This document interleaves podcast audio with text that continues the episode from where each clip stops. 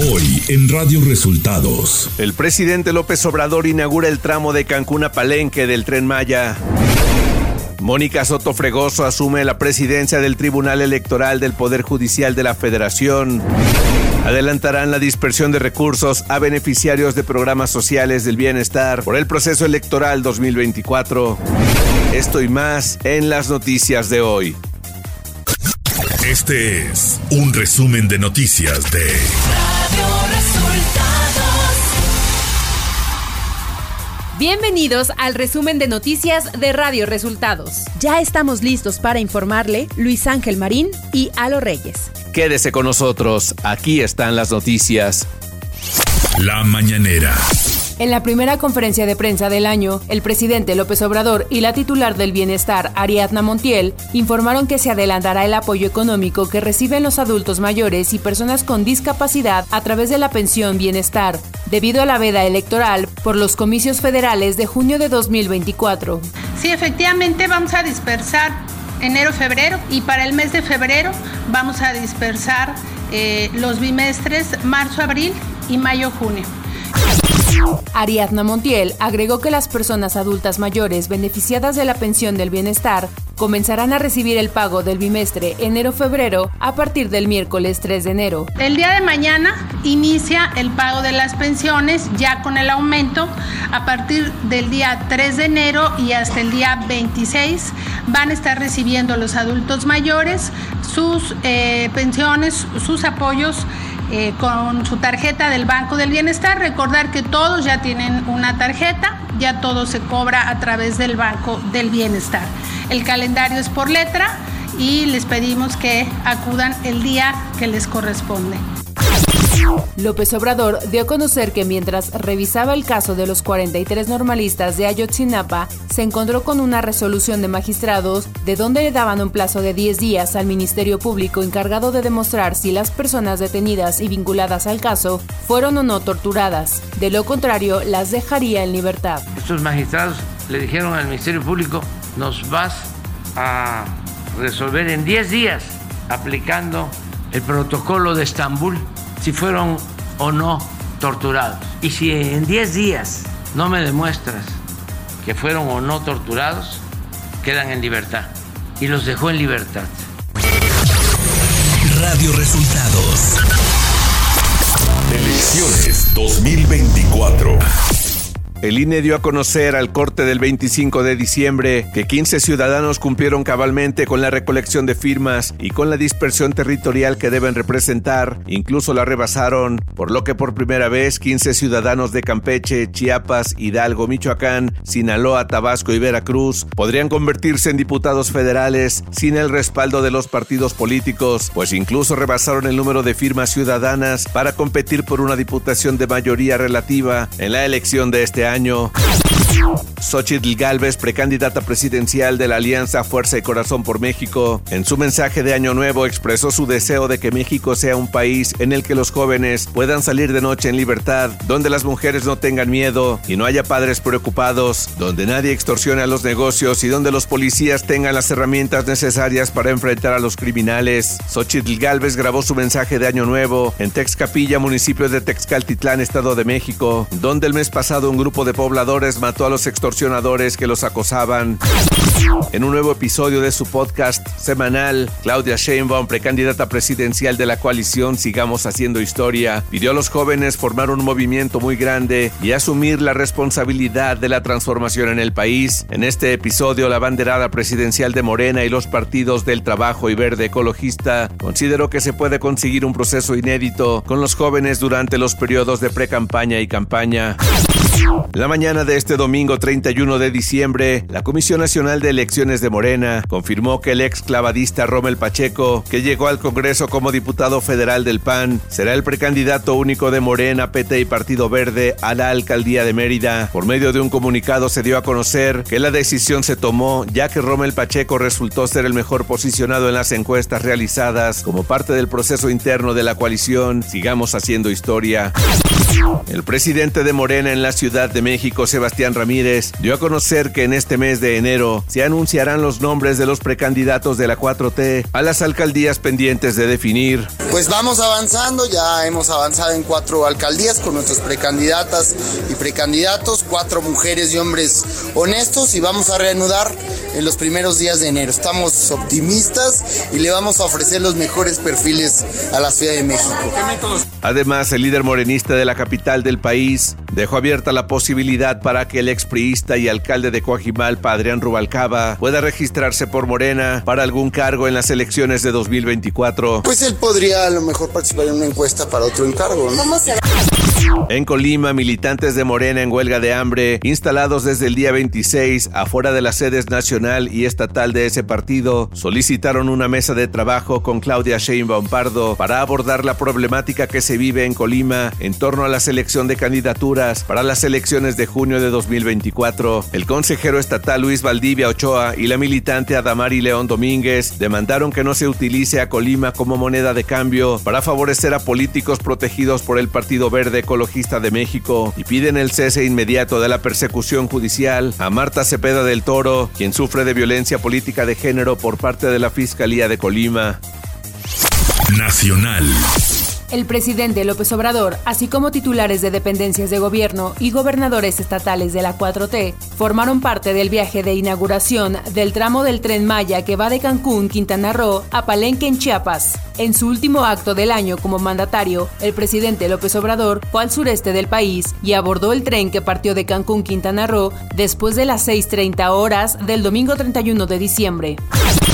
Este lunes primero de enero, la magistrada Mónica Soto Fregoso asumió la presidencia del Tribunal Electoral del Poder Judicial de la Federación. En su primer día como presidenta del máximo órgano electoral, Soto Fregoso realizó un recorrido por diversas oficinas. A la par, dijo que con el compromiso de las cinco ponencias que conforman la sala superior de este tribunal, así como con la dedicación de los equipos de profesionales que laboran en este órgano judicial, está garantizado el proceso electoral federal de este año.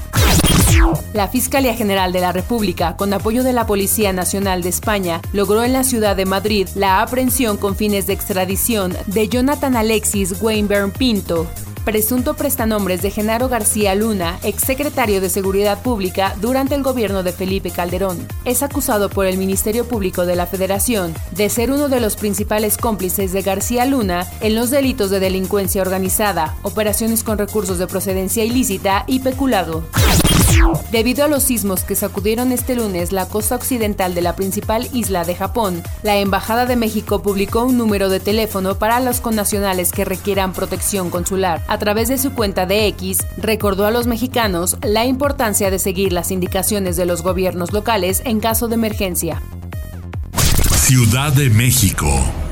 Ernestina Godoy, titular de la Fiscalía General de Justicia de la Ciudad de México, pidió al Congreso Capitalino llevar a cabo una sesión para iniciar la votación lo más pronto posible y se defina si se le ratifica como fiscal de la Ciudad de México. A través de su cuenta oficial de X, Ernestina Godoy informó que solicitó de la manera más respetuosa se someta a votación su futuro al frente de la Fiscalía para el siguiente periodo que comprende de 2024 a 2028. Por su parte, los diputados del PRI en el Congreso Capitalino indicaron que sigue firme su decisión de votar en contra de la ratificación en el cargo de la fiscal Ernestina Godoy. Por su parte, la diputada Marta Ávila Ventura, coordinadora de los diputados de Morena en el Congreso de la Ciudad de México, dio a conocer que se propondrá un periodo extraordinario para votar la ratificación o no de la fiscal Ernestina Godoy. Mañana vamos a proponer en la Junta de Coordinación Política que se realice un periodo extraordinario. En el artículo 59 de la ley orgánica eh, existe la posibilidad de convocar a una sesión permanente como extra del calendario que tenemos, porque los panistas han dicho que el calendario no se puede mover y no se va a mover y no se va a mover. Información de los estados. Al menos 31 migrantes fueron secuestrados en Tamaulipas cuando viajaban a bordo de un autobús de pasajeros. Los hechos ocurrieron la noche del sábado sobre la carretera federal Reynosa Matamoros. Primeros informes señalan que sujetos armados interceptaron el autobús de línea foránea en el que circulaban los migrantes y los obligaron a bajar. Cinco indocumentados lograron quedarse en el vehículo y cuando llegaron a Matamoros denunciaron los hechos. Se sabe que el comando viajaba a bordo de cinco en tanto que los migrantes son originarios de Venezuela, Honduras y Colombia. El grupo musical Banda Tierra Sagrada anunció que no dará conciertos en Puebla, Tlaxcala e Hidalgo debido a que la delincuencia organizada en complicidad con empresarios que los contratan secuestraron a un chofer y les exigen como rescate el pago de 30 fechas de conciertos como derecho de piso. En un video que transmitió en sus redes sociales, Arturo Valdés Osuna, líder de la agrupación, informó a sus seguidores esta decisión luego de que el chofer secuestrado fue forzado a grabar un video para extorsionarlos, diciendo que ese conjunto musical lava dinero. El gobierno de Nuevo León ejercerá en 2024 el mismo presupuesto del 2023 al no haber entregado la ley de egresos el pasado mes de noviembre, como lo establece la constitución local. A través del periódico oficial del Estado, el Poder Ejecutivo publicó el paquete fiscal 2024 y a través de un comunicado aseguró que todas las dependencias, tanto de su jurisdicción como las del Poder Legislativo y el Judicial, tendrán garantizados los recursos. El paquete fiscal que publicó el Ejecutivo fue de 140.037 millones de pesos y aseguró que no contempla la creación de nuevos impuestos ni ningún tipo de aumento a los ya existentes. Un operativo policial militar permitió la captura de un presunto sicario de la célula de Eladio Cisneros Reyes, La Sirena, jefe de la Plaza de los Viagras y autor material del asesinato de Hipólito Mora Chávez, fundador de los grupos de autodefensa. La Secretaría de Seguridad Pública Estatal informó que el detenido es Luis Alberto Cárdenas Rojo, de 36 años de edad, quien es investigado por su probable participación en el ataque de Hipólito Mora. Economía. Desde este lunes primero de enero entraron en vigor los incrementos al salario mínimo en México, establecidos en 374.89 pesos por jornada diaria de trabajo en el área geográfica de la zona libre de la frontera norte y de 248.93 pesos diarios para el resto del país. El aumento de los salarios mínimos generales se integra a partir del salario mínimo vigente en 2023, más la suma de un monto independiente de recuperación de 41.26 pesos para la frontera norte y de 27.40 pesos para el resto del país y un incremento por fijación de 6% sobre la suma de estos. Clima. El Servicio Meteorológico Nacional dio a conocer que este 2 de enero de 2024 el clima será gélido debido a que la tercera tormenta invernal y los frentes fríos 22 y 23 cubrirán regiones noreste, norte y noroeste de México. Además, el viento de 50 a 70 kilómetros por hora de estos fenómenos propiciarán tolvaneras en Durango, Chihuahua, Sonora y Baja California, y heladas y bancos de niebla con posible caída de nieve o aguanieve en las sierras de dichos estados. Por otro lado, el ingreso de humedad en conjunto con un canal de baja presión en el sureste de México mantendrá lluvias aisladas en Campeche, Tabasco, Chiapas, Oaxaca, Puebla e Hidalgo. Asimismo, se mantendrán las rachas de 70 km por hora y olas de hasta 3 metros en el Istmo y Golfo de Tehuantepec. De igual forma, en un nuevo evento de mar de fondo, llegará al noroeste del país, incrementando el oleaje en Baja California con olas de hasta 3 metros. Por otro lado, se esperan lluvias en Baja California, Chihuahua y Sonora, chubascos en Baja California Sur, Veracruz, Tamaulipas, Nuevo León, Coahuila y Sinaloa, así como lluvias en San Luis Potosí y Durango. Radio Resultados Internacional.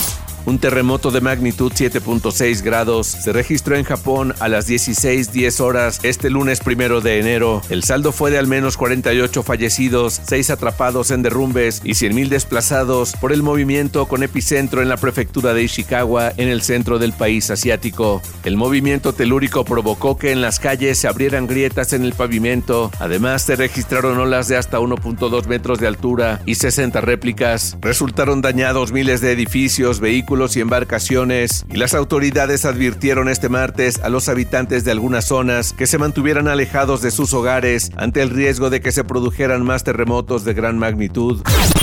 El Ministerio de Salud de la Franja de Gaza informó este martes que al menos 22.185 palestinos civiles han muerto en los casi tres meses de ataques por parte de Israel. El Ministerio de Salud acusó a las fuerzas israelíes de haber cometido 15 masacres contra familias palestinas en la Franja de Gaza durante las últimas 24 horas, matando a 207 personas e hiriendo a otras 338.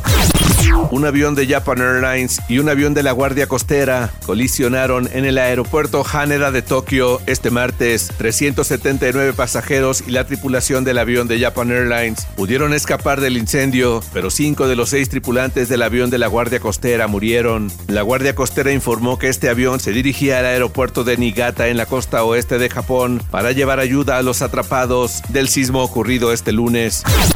Nicolás Maduro, presidente de Venezuela, dio a conocer este lunes que no sabe si competirá en los comicios de 2024 para buscar su tercer mandato al frente del país. Esto en una entrevista al canal Telesur. Y hasta aquí las noticias en el resumen de Radio Resultados. Hemos informado para ustedes Luis Ángel Marín y Alo Reyes. En Radio Resultados queremos desear a todos ustedes un feliz y exitoso año 2024. Radio Resultados.